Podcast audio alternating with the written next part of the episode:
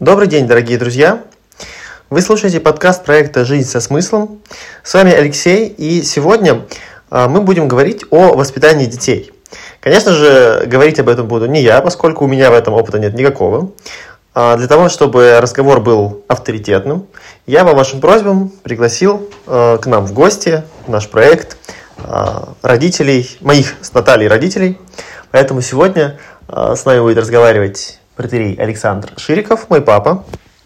Да, добрый день. И э, Валентина Ширикова, моя мама. Добрый день. Итак, сразу хочу сказать, что в целом э, наш разговор будет скорее просто такой беседой за чашкой чая. Это не будет какое-то экспертное мнение от психолога или экспертное мнение от педагога. Я хочу, чтобы сегодняшний разговор был скорее таким обменом опытом, чтобы вы поделились тем, как вы воспитывали нас Наташей, а, как, э, какие, может быть, уроки, может быть, вы что-то делали неправильно, да, теперь понимаете это, и сделали этот вывод. Чтобы вы поделились всем этим с нашими подписчиками. И в первую очередь, конечно же, я думаю, что большинство из наших слушателей интересует вопрос, интересует вопросы воспитания детей в вере. А, для начала я очень коротко скажу предысторию, что наша семья пришла к вере, э, когда мне был один год, а Наташе, соответственно, было 11. А, ну, в период до этого и чуть после этого это был период знакомства с верой. И, соответственно, у мамы с папой есть опыт воцерковления как подростка, так и младенца с детства и, соответственно, до вот, взрослого возраста, до моих 25 почти. А, поэтому, ну, в любом случае, да, мы поговорим о разных аспектах этого воспитания. И первый вопрос, который я хотел бы задать, что вы вообще, в принципе, делали для того, чтобы приобщить детей к вере? Если быть точным, то ничего специально мы не делали. Просто вместе с детьми жили, ходили в храм, молились, учились сами молиться. И дети учились молиться. И друг от друга тоже учились э, вере. Но ведь наверняка все было не настолько гладко, да. Я сам не помню, я был маленьким, но наверняка когда-то я не хотел этого делать. Или Наташа говорила о том, что это не мое, не трогайте меня. Или не было такого? От Наташи не помню, чтобы она так говорила. Может быть, сейчас она так делает, но не говорит. А в то время нет, она очень даже хорошо ходила. Вот от тебя, от тебя бывали такие случаи, когда тебе не хотелось идти. Ну и, собственно говоря, а поскольку ты ходил со мной, я уже младенцем там мама с тобой ходила в основном, наверное. А постарше ты стал помогать мне. И вот тут, э, когда стал, становился старше, бывало, ты взбрыкивал. Взбрыкивал. Ну, а мама говорила, ну не хочет, пусть не идет. Ну, а я добавлял невольник, не богомольник. Наоборот, я не, не говорил, не хочет, пусть не идет. Я говорила о том, что почему ты его я, не берешь. не помню. Почему ты его не берешь, не, почему не зовешь? Э, мне очень хотелось, чтобы ты пошел. А папа мне на это говорил, что невольник, не богомольник. И мне так было грустно от того, что ты не идешь, а что папа так говорит, и в результате вот эта вот такая ситуация, мне было от этого тяжело. Ну, как оказывается, что ты от этого ну да, по факту э, вы оставили свободу, и, конечно, когда, э, ну, как я думаю, и у многих детей, когда ты добиваешься своего, ты такой думаешь, хм, а больно-то мне это было надо. Э, ну и, конечно, становилось несколько неприятно, я же понял, что папа огорчился, мне же не хотелось этого, и я уже гулял с не таким удовольствием, не с таким удовольствием, как мог бы до этого. Но я здесь хочу что добавить. Здесь, опять же, твоя реакция – это результат того, что отношения в семье, то есть э, если, например, у тебя бы не было такого отношения, у нас таких отношений в семье, то и к папе, то навряд ли бы тебя это задело, и как-то ты бы... Таких это каких? Ну, таких вот доверительных, таких близких, то есть уважение к родителям. Ну да, мне было же важно, что, что ты чувствуешь, Да, как ты чувством, что реагируешь. он чем-то тебя расстроил. Не обидел пусть, а ра- расстроил. И ему от Здесь- этого было э, Я думаю, что было все-таки взаимное уважение. Вот, а в чем проявлялось это уважение к ребенку? А в том, что не вольник, не богомольник. Не хочешь, не идешь? Не хочешь идти, зачем тебя тащить на аркане? Мгм. То есть, Хотя бы в э, этом. ну, Ну, это так, мелочь, конечно, но тем не менее. Мы расстраиваемся, Но мы других но тем не менее ломать и в приказном порядке, что там встань и иди, хотя я такие мнения слышала, что, а вы что думаете, это так просто, что вот они ходят в храм, что да, заставляли. Я не сторонница такого была. Ну, наверняка вы не только не заставляли, наверное, еще и объясняли что-то, да? Для Да, чего это нужно? Да, я, я вот, например, могла сказать, что, ну, может быть, тогда уже, сейчас даже, может быть, больше бы я сказала что-то, вот сейчас бы, если бы дети были маленькие.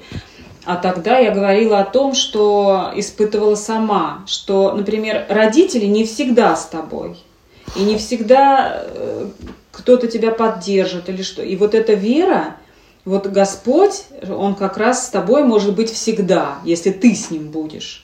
То есть вот это, ну, такая в жизни очень сильная поддержка, но трудно было до детского ума, когда у него есть родители, вот это вот донести, потому что здесь я вот сейчас прихожу к выводу, что это надо начинать прям с пеленок. Вот с пеленок, чтобы ребенок видел вот эту вот духовную жизнь в семье, не искусственную, а настоящую, что ходят в храм, какие-то отмечают праздники, э, какая-то семейная молитва, там молитва перед едой, перед Вместе выходом. едят, вместе. Да, вот эти вот разговоры какие-то, обсуждения чего-то. То есть это должно быть, и ребенок должен с пеленок вот слышать э, какие-то, видеть атрибутику всего этого, Мгм. иконы, лампады, чтобы ему об этом говорили, даже когда он еще вот на таком уровне. Ну, вот, кстати, ты начала рассказывать про то, что говорила, что родители не всегда с тобой, а Бог всегда с тобой. И мне, кажется, вспомнилось, что э, я же общался тут с друзьями. У меня было очень мало друзей в детстве, потому что мы жили и живем до сих пор в районе, где детей, в принципе, не очень много. И э, я, когда э, с одним из друзей гулял, я помню, что у нас, как, как со всеми моими друзьями, всегда заходили разговоры на тему Бога, веры, веры в Бога. И я, мне кажется, я как раз что-то подобное ему говорил про одиночество, про вечность, про жизнь после смерти, про то, что если после смерти нет Бога, то как бы, ну, а смысл вообще всего. И это, мне кажется, мне было лет 10, может быть, максимум, потому что мы после этого почти не, ну, не так много общались. Поэтому, хотя ты говоришь, что донести было сложно, тем не менее, это получалось настолько, что я доносил это до других. Ну вот видишь, это может быть в моем восприятии казалось, что сложно донести, потому что ну, трудно залезть вот в эту маленькую головку, э, потому что ты свои чувства, взрослый, уже думаешь, ты же свою жизнь уже прожил ну, без всего этого, и как вот это ребенку объяснить, то есть но я вот сейчас прихожу к выводу, что нет такого, вот бывает некоторые спрашивают, а когда вот надо говорить, а как надо говорить? Да никак, вот искусственно никак не надо говорить. А вот жить и свой пример, и жить, вот э, жить просто такой жизнью, это должно быть просто в жизни, в жизни. Ну да, если это в жизни, то ребенок, наверное, видит, что, что, что его окружает, у него рождаются какие-то вопросы, Да, и он уже да. начинает, соответственно, в ходе и вот, этого например, учить. я вспоминаю ситуацию, когда ты болел. И у меня все время, когда ты заболевал, у меня начиналась вот такая суета, паника какая-то. Я читала э, одного священника-врача, который говорил, что вы должны быть... И я вспоминала, что он говорил, писал в книге, что надо быть спокойным, успокоиться, чтобы ребенок не видел этой тревоги. Надо зажечь лампадку, чтобы он видел вот эту вот э, как бы мерцание огонька и видел иконы. И я вот это все пыталась, но внутреннее состояние, но все равно вот какое-то. И я присела к тебе на кровать и, и говорю, вот там, как ты себя чувствуешь? И ты мне говоришь, мама, ну что ты так переживаешь? Ну, значит так, Богу надо, чтобы я поболел. Ну, поболею, потом все. И я думаю, ну надо же, ребенок мне, взрослый, э, говорит такие слова, то есть утешает, что вот Богу так, значит, надо. То есть И мне как в какой-то степени даже легче стало от того, что вот так ну, получается, да, что во многом все это было связано с тем, что просто в семье был выстроен этот быт, э, это, Да, скажем так, в наверное. хорошем смысле рутина. Да, наверное. Я бы не сказал, что выстроен. Выстроен это когда специально выстраивают. А просто ну, так, мы так жили. Суще- так, существовал, да. да. Существовал. Ну, так Но- так жили. В чем он заключался? То есть вот э, что религиозного было дома? А, Может быть, вместе что-то читали, может быть, вместе молились. Ну, кроме храмового, храмовой части, да, храмового богослужения. Что было дома? Ну, если садились вместе за стол, то общая молитва перед едой. Если вместе э, там как-то выходили за стола, благодарили. Но чаще как-то выходили-то по-разному, но, по крайней мере, садились за стол.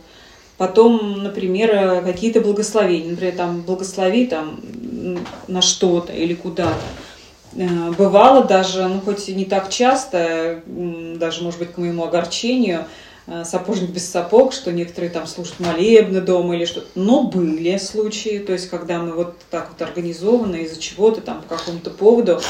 Вот. Потом еще, например, с тобой, Алексей, помнишь, мы читали одно время, у нас прям была традиция на ночь читать «Жития святых» Мгм. вот день, вот этот день, и я не помню, только на следующий день мы читали, или в этот день, которые святые были. И меня очень пугало, я почему это так помню, потому что меня пугало то, что ты выбирал жития святых мучеников. И я все думала, боже мой, что же такое вот за ребенок, который, мам, а кто там сегодня? Я говорю, преподобный.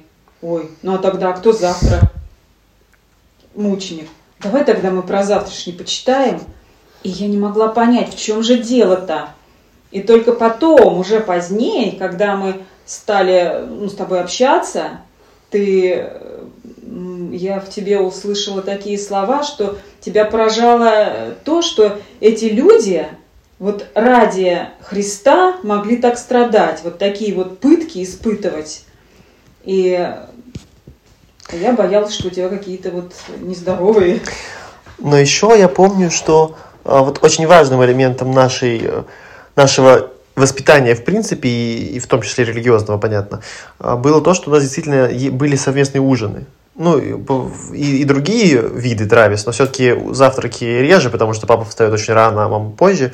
А, И в обед, на- во время обеда все на работе, а вот ужины у нас практически всегда были вместе, и это не просто были молчаливые какие-то собрания, Да. это мы всегда обсуждали, как прошел день. Да, и ужин даже, э, мало того, что это не случайно, а мы даже иногда ждали друг друга. То есть, например, ну, бывали ситуации... Чаще, чаще всего. Чаще, Ну, да. это просто норма. Когда телефоны появились, созванивались, э, когда кто там придет, чтобы сесть вместе. И как раз вот э, вечерняя трапеза, она была как раз вот этим вот э, посвящена общению. То есть делились прошлым днем, обсуждали у кого какие проблемы.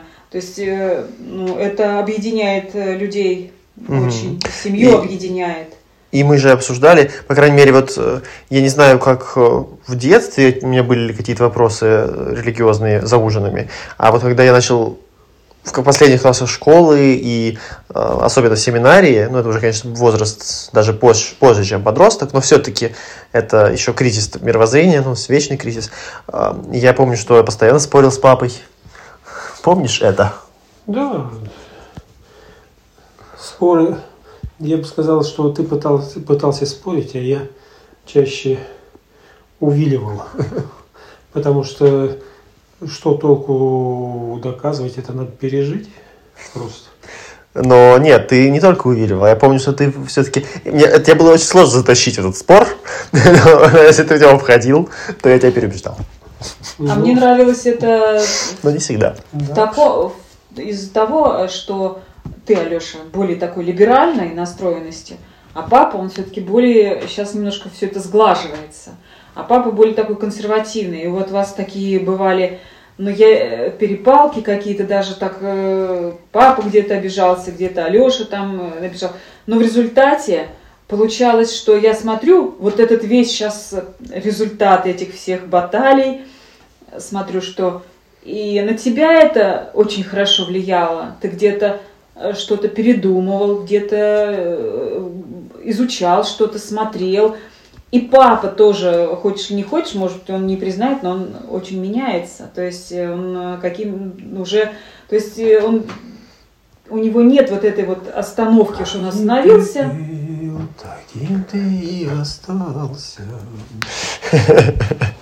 Ну, я тоже считаю, что на самом деле, опять же, да, это пример того, как э, в целом культура семьи, она влияет э, в том числе и на религиозную составляющую, потому что все проходят через это, все общаются, и атмосфера семьи остается примерно одинаковой. Ну, изменяющейся, но единой, единой, я бы сказал. Вот можно еще что, что mm. добавлю?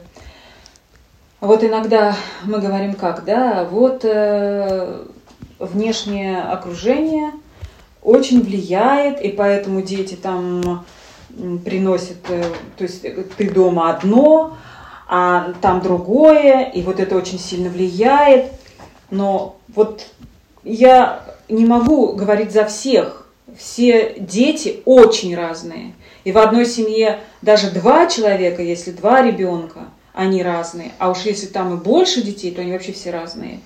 И не обязательно у всех так, но я хочу сказать, что вот именно сделать так, чтобы ребенок не сюда нес, не домой вот это все, а из дома твою, вот твое мировоззрение, твои, чтобы у него это было на таком, я даже не знаю, внутри прям вот сидело, угу. что вот это несет вот то, что из дома, он несет положительное, несет туда, наоборот, во внешнее. И вот ситуация, например, с младшей школой с твоей, помнишь, угу. как тебя там проверка была? Я не помню, я помню только твой рассказ. Вот, проверка какая была, что ты пришел, и я в таком была, в такой растерянности, когда ты мне начала рассказывать, но опять же, вот хорошо у нас такие отношения, что ты делился, рассказывал. Наташа мне все время говорила, мама, это надо беречь, настолько он вот откровенно рассказывает по поводу э, таких фраз, как там, ну, я не знаю, можно ли их Конечно, называть, что там тебя спрашивали, что да он ничего не знает, знает, что ты сын священника, э, над тобой немножко как пытались, наверное, тебя, не знаю, проверить, что да он ничего не знает, да он не знает даже, что такое секс, он не знает, что такое проститутка. Это младшие классы. Я стояла, он, ты мне рассказывала, а у меня волосы шевелились. Я думаю, ничего себе. И, и ты мне говоришь, я говорю, что ж ты сказал? А, Мама, а я сказал, ну и что? Ну и не знаю. А вы зато не знаете, что такое лампада, что такое кадила. Они такие, говорят, стоят и говорят, да, не знаем. И с тех пор больше таких проверок не стало. Я но, им объяснил. Но зато, но зато, ну, слава богу, я вот тогда я себе сказала, слава Богу, что вот у тебя как-то вот тебе вот помог, ну не знаю, ну Господь ну, да. помог, вот тебе вот в этой ситуации, что не стушевался. И я скажу, что, наверное, может быть, это такой переломный момент, когда к тебе изменил, ну как-то вот отношение изменилось. Ну, вообще, да, такая что позиция. ты смог себя защитить. Вот надо, как ребенка, чтобы вот он так вот... Ну, это очень сложно, это я не знаю, как даже так получается, но, тем не менее, мне дома пришлось объяснить тебе, кто такая проститутка, что такое секс. Вот, кстати говоря, да, и эти темы, получается, тоже вы объясняли, потому что я же тоже не помню этого. Да, да, потому что я вот в результате тебе это стал... в этот же день мне пришлось тебе объяснить вот как бы культурным таким вот языком э, объяснить, ну и у тебя все отпали вопрос, потому что лучше ты от меня это узнаешь, чем ты узнаешь это более в грязном виде, вот там. Угу. Они тебя научат и там... А, я потому что помню, да, по поводу школы, что даже ну, я, в принципе, никогда не отличался же физической крепостью. И э, были некоторые одноклассники, которые говорили, Ширикова не обижать, я за него горой. Такие были. В общем, э, было любопытно. Но вернемся к теме воспитания. Вот вы говорите, что если дети что-нибудь спрашивали, ну, наверное, я в частности, Наташа уже была более взрослой, хотя тоже, наверное, что-то спрашивала. Всегда ли у вас были ответы? И что вы делали, если ответов не было? Вопрос. Вопрос о религии, о вере. То есть всегда получалось объяснить? У меня нет, у меня не получалось. Я Мне сложно было какие-то вещи объяснить. Здесь, наверное, больше папа объяснял. А у тебя получалось? Ведь, э, если не получается сразу объяснить, надо просто не бояться, а говорить, что, ты знаешь, надо посмотреть и понять, о чем идет речь. Поэтому хуже всего, когда ты будешь делать вид, что ты знаешь, и пытаться объяснить. А потом оказывается, что ты говоришь что ерунду какую-то. Авторитет э, завоевывается не тем, что ты пытаешься э, его защитить, а тем, что ты не боишься его потерять. Хм. Скажем так, ты не, не честно и откровенно говоришь, что я этого не знаю, давайте посмотрим. А, если ты честен в этом плане, так к тебе также будут относиться. А если ты начинаешь вилять э, хвостом, мне кажется, папа более глубокий и более такой философский и... человек, и он, а, например, Наташины вот эти приезды из Суздаля и из училища, разборки были каждую неделю. Вот она приезжает на выходные, и она начинает рассказывать какие-то свои перипетии. И я человек эмоциональный, я переживальческий, у меня начинаются эмоции, я начинаю переживать из-за ситуации, э, переживать из-за нее, ах, почему вот она такая, не может ужиться. Папа, он более спокойно, но надо отдать должное ему, ну, а я пыталась как бы его молча, может быть, поддержать, и, по крайней мере, при ней ничего не говорила. Он ей объяснял просто вот со стороны своей духовной, со стороны нравственной, просто своей позиции, почему, например, эта ситуация нехороша. И Наташа, хотя взрыв у нее был такой, что вы все время не на моей стороне, но потом она тоже все это передумывала, так как девочка была не глупая, она все это переваривала за неделю, когда уезжала в Суздаль. Да и есть не глупая. Ну, я имею в виду, что ну, сейчас, да, да уже взрослая, а тогда. И потом она через неделю приезжала и говорила, а вы были правы. Ну, то есть не было такого, что вы просто слепо ее поддерживали? Нет, абсолютно. Она все время кричала, вот, вы всегда там за другой, там вот, вы всегда не в моей стороне, вот, особенно там на папу. А он просто, например, говорил, что вот такие отношения – не, не, нельзя там с преподавателем, вот это понебратство или там что-то. А она приводила, что вот там так могут. Он говорит, ну и что, ты что на них-то смотришь? Да, вообще в этом, как мне кажется, ну вот в тех примерах, которые ты привела, да, про недоста... не достойные, скажем, отношения с преподавателем. Тут э, действительно указание оно полезно, но я помню, что были и некоторые сложности, когда, например, делишься какими-то чувствами от победы, от еще чего-то. И что там папа говорил в ответ? Слава Богу за все. А еще да, что? Да.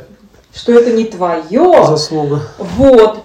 Опять же, хочу в этом случае, вот мне тогда от этого было больно, и мне вспоминается вот этот один случай, очень яркий, как мы едем, и Алеша чем-то делится, такой радостный, и ему папа говорит, так, что ты должен сказать?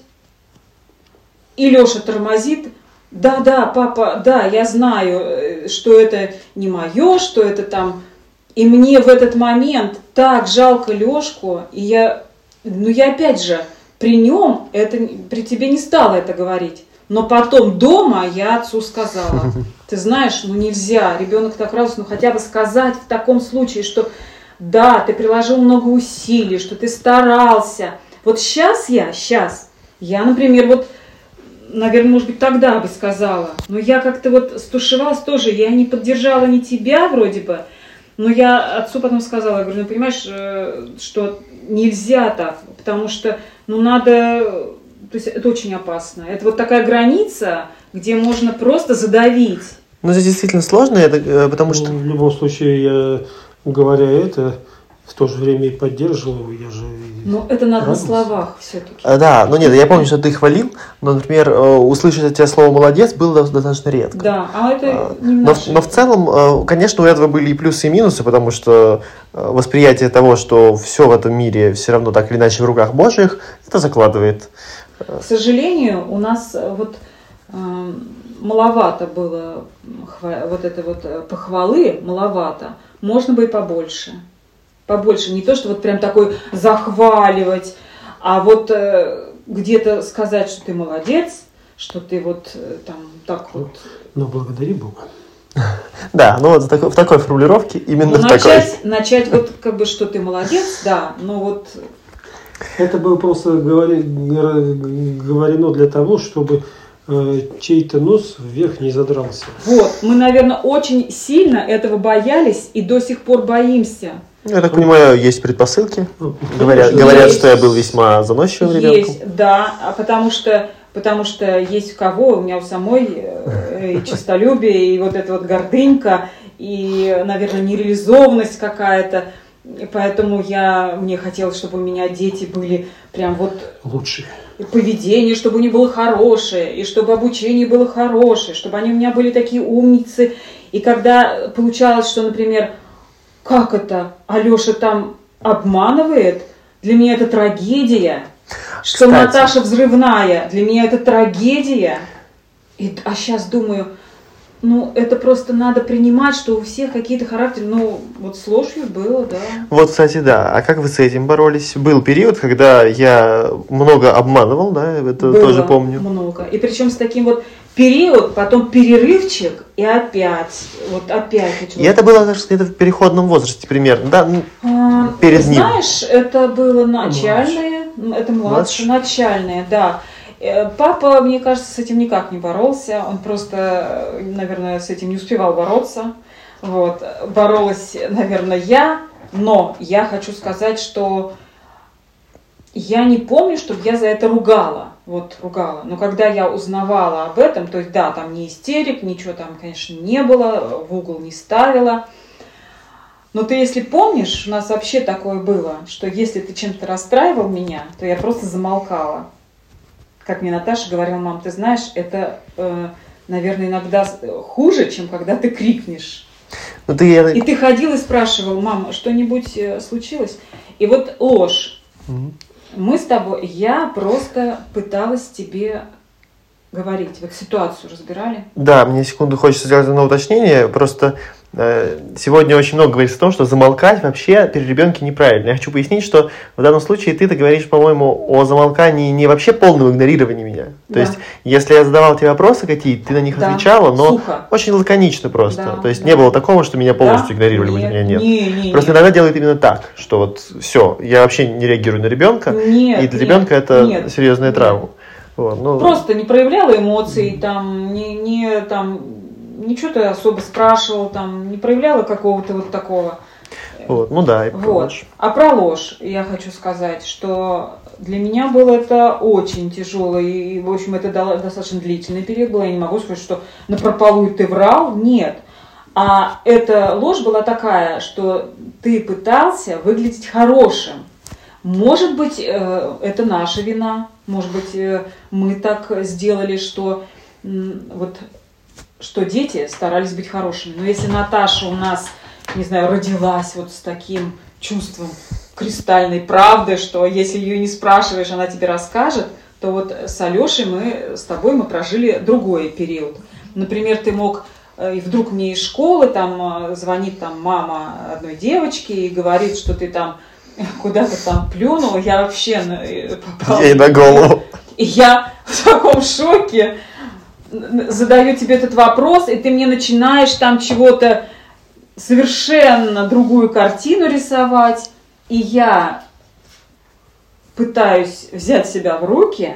Мне, конечно, все это неприятно и больно, но я с тобой разговаривала, вот просто разговаривала. Я пыталась до тебя донести, что твоя семья, она всегда тебя простит близкие, родные, э, ты как был, например, внуком, сыном, там, братом, все равно никуда. А вот чужие люди, вот ты соврешь один раз, И уже, например, на той же работе или на учебе будут говорить, ой, ему верить нельзя. То есть это все, это вот клеймо на человека, когда вот это недоверие. И то есть вот, может быть, мы э, вот постоянно возвращались к этому. Я говорила, что вот ты понимаешь, Леш, что вот я тебя, я просто тебе верить не буду. И может быть, опять же, из-за того, что ты меня любил, что у тебя ко мне было такое вот ну, теплое чувство, очень теплое чувство. Мы с тобой были очень близки, так как он детство прошло, да, вот э, такое младенчество, скажем, и детство ранее прошло у нас с тобой в таких тесных отношениях. Мы с тобой много вместе времени проводили ты пытался, но у тебя, не знаю, у тебя прям какой-то вот э, была такая тяга к этому, что вот не то что тяга, а как желание. сказать, не желание, а вот желание себя э, приукрасить, выставить mm-hmm. в хорошем свете, и ты опять на это, и вот я с тобой опять об этом, об этом. И какой-то период, все, началось вроде все хорошо, никаких там, это спрошу, но я начала тебя переспрашивать. Раз переспрошу, два переспрошу. Точно? Точно, мама. Так? Так. Третий раз переспрошу. И вдруг у Алеши такой взрыв эмоций. Мама, ну почему ты мне не веришь? И я тебе говорю, Леш, а не верю, потому что уже было. Очень много раз было, когда ты вроде бы, ну не клялся, но говорил, что так, и оказывалось не так. И вот, наверное, потихоньку-потихоньку ты взрослел, ты пересматривал. Вот, вот э, все-таки э, церковь, вот это вот, э, что мы в храм ходили, что все-таки ты на исповедь ходил. И вот это вот все привело, пришло к тому, что ты просто очень изменился, и для тебя вот сказать ложь было уже вот табу. Mm-hmm. То есть ты говорил такие вещи, потому что за которые ты мог и тебя могли там и пожурить там или ну, а, расстроиться, обидеться. Ну да, я помню, что я помню, что меня как-то в школе спросила преподавательница, в музыкальной школе спросила преподавательница, обманываю или я сказал, конечно, вообще, мне в голову просто, разве бывают люди, которые не обманывают? Э, что такое вообще может быть? А сейчас у меня скорее обратный ответ, что разве, ну, как бы, это так да, странно. Да. Хотя я хочу сказать, что я все время себе задавал такой вопрос. А ты какой была? Ты какой была? Почему тебя вызывает такая паника в сыне? Ну, наверное, опять же, я вот свое детство пересмотрела, то есть тоже вот свое детство, но там мама у меня, она, например, если я знала, что если я скажу правду, там будет ругань. Поэтому я этого боялась, я этого избегала. Вот. И я не хотела так с детьми, я не хотела их ругать. И когда я столкнулась с этой ложью, у меня тоже такое было, что ну, как бы вот это тоже, опять же, хождение в храм, что мы должны быть честными. Ну и, кстати, вот э, ты говорил про уважение, и ты вообще да, говоришь, что не кричали. Э, важно тоже, мне кажется, важный момент, что меня-то никогда не наказывали физически. То есть я помню один раз, может быть, может быть больше, конечно, даже что вроде было больше раз, э, когда меня ставили в угол. И то это прям вот прям редкие исключения. Ну не было у нас такое в практике, да. А в остальном разговоры, разговоры, реакции какие-то, то есть по поводу того, что ты говорил про уважение. Я думаю, что, может быть, еще очень много тем, которые можно поднять, и было бы интересно, но мы уже больше, чем полчаса общаемся. А у нас было еще несколько вопросов, которые... А вот можно я еще перебью? Да. Я хочу вот, э, в заключение вот этого момента значит, сказать такое.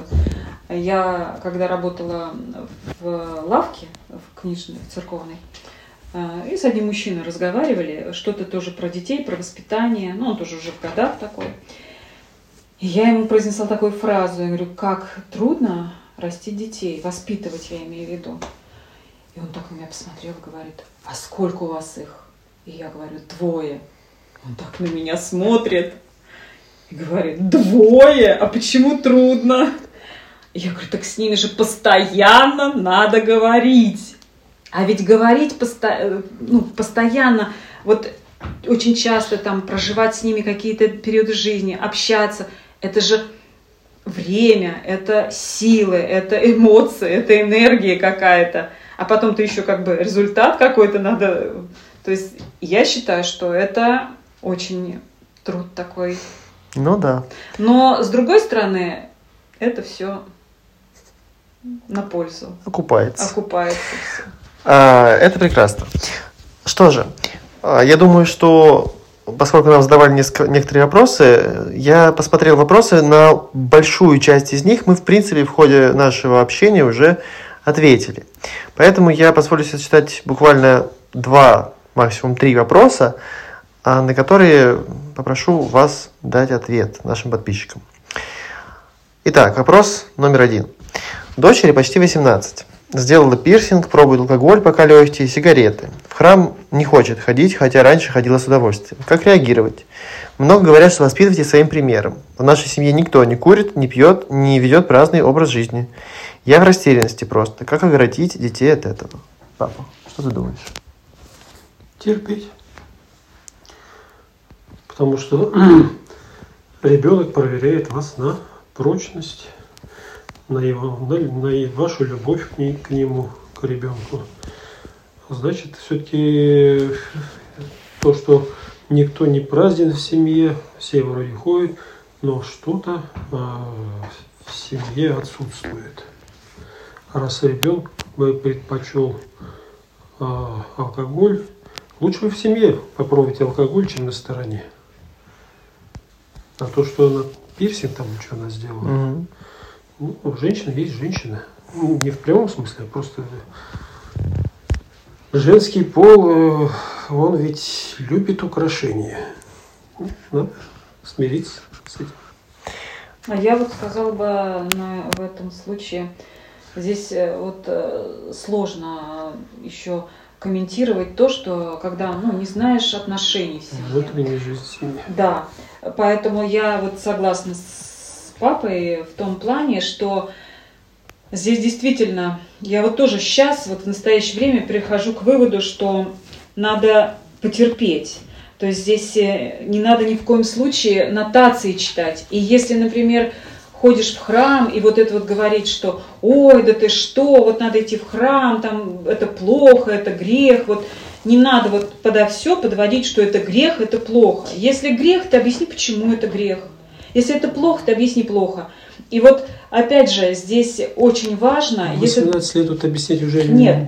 Подожди, а вот очень важно здесь все равно, если какие-то бывают моменты, вот если в данной ситуации, бывают моменты вот у этой мамы с этой дочкой, когда, ну, я думаю, что если нормальная семья, когда-нибудь все равно общаются. То есть вот использовать вот эти близкие моменты для того, чтобы, может быть, где-то так вот сказать, например, что, ну, у тебя же будет вот например, там молодой человек, или есть, или, ну, мужья, в жены берут, как правило, если, ну, путевые тоже, да, они не хотят ни курящих, ни пьющих, ни с татуировками. Ну, или как мне спросить, наверное, да, почему она вообще это Да, выбрала. почему она? Может быть, это какой-то протест, может быть, она хочет на себя так обратить внимание, что вот вы такие все, как бывает говорят, вот вы такие все правильные, ходите в храм, а у нее вот э, что-то, например, ее привлекло там у молодежи, как говорят, я не хочу быть белой вороной. Ну, а ты, опять же, насколько мы насаждаем эту духовность? Мы можем ведь сечь прям вот, ты вот должна так, да, мы должны, вот ты должна так и никак по-другому. А у них свой путь, свое искание. Но вот попытаться вот э, где-то донести, что она живет не только этим моментом, да, а что у нее будет дальше, ну, Бог даст, что будет дальше, у нее будут какие-то серьезные отношения, и как она к ним подойдет. То есть Мгм. Да, интересно, спасибо. Есть еще два вопроса, которые связаны с чтением Священного Писания. А, Я думаю, что это и будут завершающими вопросами нашей сегодняшней беседы. А, Во-первых, когда начинать читать детям Священное Писание, а во-вторых, э, есть ли Библия для детей с пояснениями, если да, то какую можете порекомендовать? Ну, я думаю, что на первый вопрос лучше папу попросить ответить. Когда начинать читать детям Священное Писание? Ну, думаю, тогда, когда ребенок уже и говорит, и что-то знает, э, и, осознанно что-то понимает, понимает, тогда, наверное, уже можно начинать э, читать и священное писание, но именно в детском варианте. А вообще какой вариант есть? э, Мне, мне на примете? кажется, я бы вот, например, сказала по этому поводу, да, я согласна, что когда ребенок, но прежде чем вот это священное писание начнут читать, да, э, что должна быть все равно уже база, подводка какая-то. А я как говорила, что вот эта подводка и база введения вот в эту духовную жизнь, она должна быть у ребенка такая вот не резко, вот что, например, жил жил ребенок два года без всего, и вдруг ему в два года раз, и вдруг он узнает, что есть Бог. Или там, что Бо- Бо- Божья Матерь, там, или святые.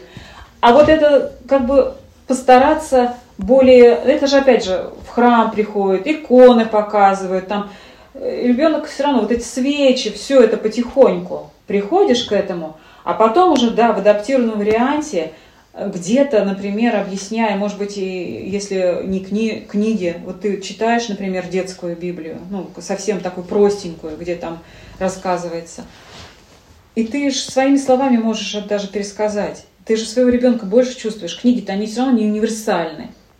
Они э, не могут под каждого ребенка. То есть ты читаешь, ты сам в теме. То есть родитель должен сам в теме быть. Не вот просто э, ты э, тоже, например, не живешь этой жизнью, но ты хочешь, чтобы ребенок знал священное писание и чтобы ему это было интересно. Так не будет. Оно должно быть в первую очередь интересно нам.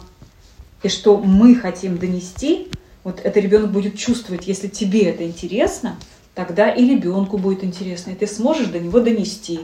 Ты сможешь ему э, вот как-то это э, сделать так, чтобы он это понял, о чем речь идет. А какие книги? Ну, я вот на данный момент, я, конечно, если в будущем подумаю, а, но сколько вот меня не спрашивали и сколько я не смотрела, я не могу сказать ни одной книги назвать, которая вот прям идеально. Вот не могу. Можно брать просто какие-то совсем там, Еван, там Библия для детей. Есть они разновозрастные такие, есть совсем попроще с маленькими текстами. Но я говорю, здесь э, просто родителю надо будет самому к теме подготовиться. Ну, просто чуть-чуть там. О чем вот речь идет? О создании мира там и еще вот такое. Поэтому от толкования, но еще вот, чтобы прям такие толкования, они пока не нужны. А просто объяснение, что произошло, как это было. Вот. А вообще мне очень книга нравится. Колумзиной. Вот э, дети Наши дети, наша на- церковь. Наши, де- да, наши дети, наша церковь. Вот она сейчас более, вот я, которую вот купила, она сейчас, раньше была тоненькая книжечка, а сейчас она там более такая объемная. И как э, э, отец Геннадий Войтишко, он сказал мне, когда я его спросила, как вы считаете, вот стоит, он сказал, не то, что стоит, а необходимо ее вот читать бы. Там очень хорошо говорится и о детях, как, как вот они там, если там критерий, если ребенок, например, да, в три года может выглянуть в окно и сказать, боженьки, спокойной ночи, вот это вот э, восприятие реальности, то есть он, он реально воспринимает Бога, реально. У нас вот, к сожалению, я вот только сейчас к этому пришла, что э, надо было детей вот так вот. Ну, у нас э, не было такое, как бы и у самих еще. Я сама еще только эту реальность пытаюсь в себя втиснуть, это очень сложно. А детям как раз очень хорошо, вот в маленьком, когда они вот придут к этому, тогда им э, будет уже и легче это удержаться. Да, значительно легче И вот- воспринять это как да, часть картины да, мира. Да, что это в их жизни. И вот этот поплавок э, в детстве, он будет э, потом спасать всю жизнь, вот этот поплавок. Во всей этой океане, в этом... Ну, я думаю, что на этой красивой ноте мы будем заканчивать наш сегодняшний разговор. У нас еще осталось несколько вопросов, но я уверен, что это не последний подкаст на тему воспитания детей. Я думаю, что появятся еще и вопросы, и э, мы не все темы обсудили. А, Поэтому, дорогие слушатели, если у вас есть вопросы, оставляйте их в нашем чате, пишите их на тех площадках, на которых вы нас находите. А, Спасибо вам, папа с мамой, за то, что наконец-то согласились на этот разговор. По-моему, прошло все очень интересно. И вам Ну, спасибо. а мнение слушателей мы надеемся прочитать в комментариях. До свидания. До следующих встреч. Даже страшно.